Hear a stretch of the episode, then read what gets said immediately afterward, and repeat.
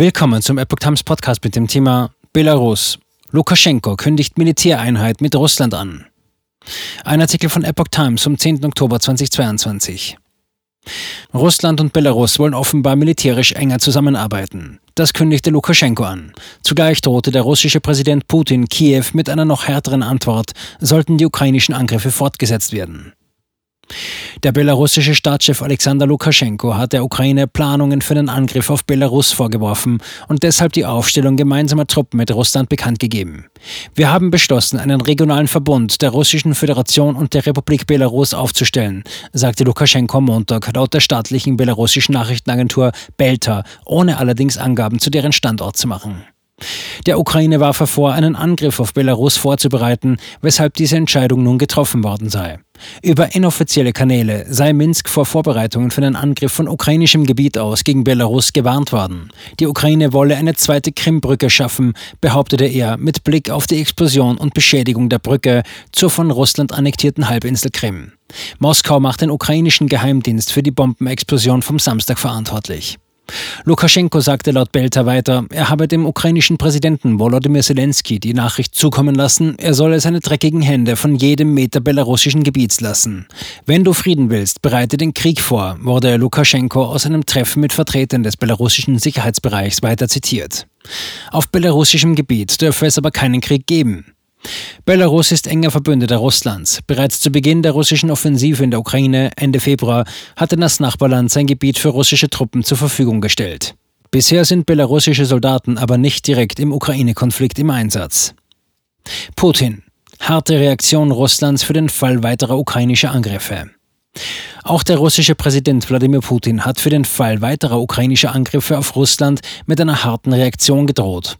Wenn die Versuche terroristischer Anschläge auf unser Gebiet fortgesetzt werden, werden die Antworten Russlands heftig ausfallen und in ihrem Ausmaß dem Niveau der Bedrohungen entsprechen, sagte Putin am Montag zum Beginn der vom Fernsehen übertragenen Sitzung des Nationalen Sicherheitsrates in Moskau. Russland habe schon am Montag landesweit massive Raketenangriffe in der Ukraine ausgeführt, bestätigte Putin. Am Samstag war die Kertsch-Brücke vom russischen Festland zu der von Russland annektierten Halbinsel Krim durch eine Bombenexplosion schwer beschädigt worden. Moskau nannte die Explosion einer Lkw-Bombe als Ursache und machte am Sonntagabend den ukrainischen Geheimdienst dafür verantwortlich. Putin sagte nun bei der Sitzung des russischen Sicherheitsrates mit Blick auf die Raketeneinschläge in Kiew und anderen ukrainischen Städten am Montag, auf Vorschlag des Verteidigungsministeriums und entsprechend dem Plan des Generalstabs würden massive Angriffe mit Hochpräzisionswaffen langer Reichweite gegen die Energie-, Militär- und Kommunikationsinfrastruktur der Ukraine ausgeführt. Angriff am Montag nur die erste Episode. Der stellvertretende Vorsitzende des russischen Sicherheitsrates, Ex-Präsident Dmitri Medvedev, nannte die Raketenangriffe auf die Ukraine vom Montag nur die erste Episode. Weitere würden folgen. Ziel müsse die völlige Zerschlagung des ukrainischen Regimes sein, schrieb er im Online-Dienst Telegram. Nach Angaben des russischen Verteidigungsministeriums erreichten die Raketen in der Ukraine ihre Ziele.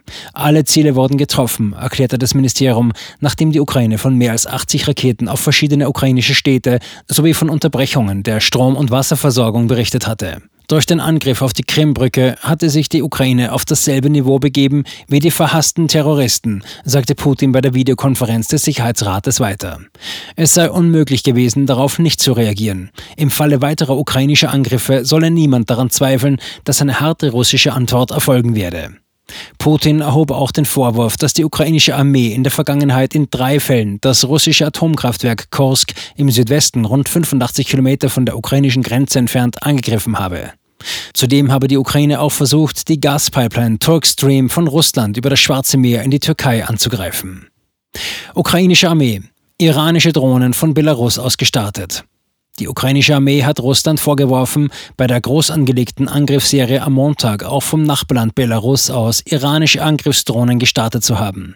Der Feind hat bei den Angriffen iranische Drohnen vom Typ Shahed 136 eingesetzt, die vom Territorium von Belarus und der annektierten Schwarzmeerhalbinsel Krim gestartet worden seien, erklärte der ukrainische Generalstab am Montag im Online-Netzwerk Facebook.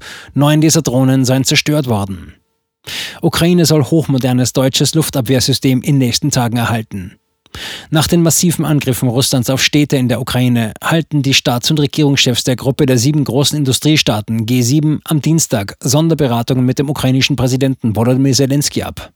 Die Bundesregierung verurteilte die schweren russischen Raketenangriffe aufs Schärfste, sagte der Sprecher von Bundeskanzler Olaf Scholz, Steffen Hebestreit. Scholz habe bereits am Montagvormittag mit Zelensky telefoniert, sagte Hebestreit weiter. Der Kanzler habe dem ukrainischen Präsidenten die Solidarität Deutschlands und der anderen G7-Staaten versichert. Deutschland werde alles tun, um zusätzliche Hilfe zu mobilisieren und insbesondere bei der Reparatur und der Wiederherstellung der beschädigten und zerstörten zivilen Infrastruktur. Hebestreit nannte hier die Strom- und Wärmeversorgung. Russlands Angriffe mit Raketen und Drohnen terrorisieren vor allem die Zivilbevölkerung, erklärte Bundesverteidigungsministerin Christine Lambrecht. Das erste von insgesamt vier zugesagten Exemplaren des Luftverteidigungssystems Iris-T SLM werde nun in den nächsten Tagen bereitgestellt. Ein Sprecher des Verteidigungsministeriums wollte sich aber noch nicht auf einen konkreten Liefertermin festlegen. Auch Frankreichs Präsident Emmanuel Macron hatte dem ukrainischen Präsidenten in einem Telefonat seine volle Unterstützung zugesagt. Macron habe Zelensky zugesichert, die Unterstützung für die Ukraine weiter zu verstärken, um auf die von Kiew formulierten Bedürfnisse zu antworten, auch in Form von Rüstungsgütern, teilte der Elysée am Montag mit.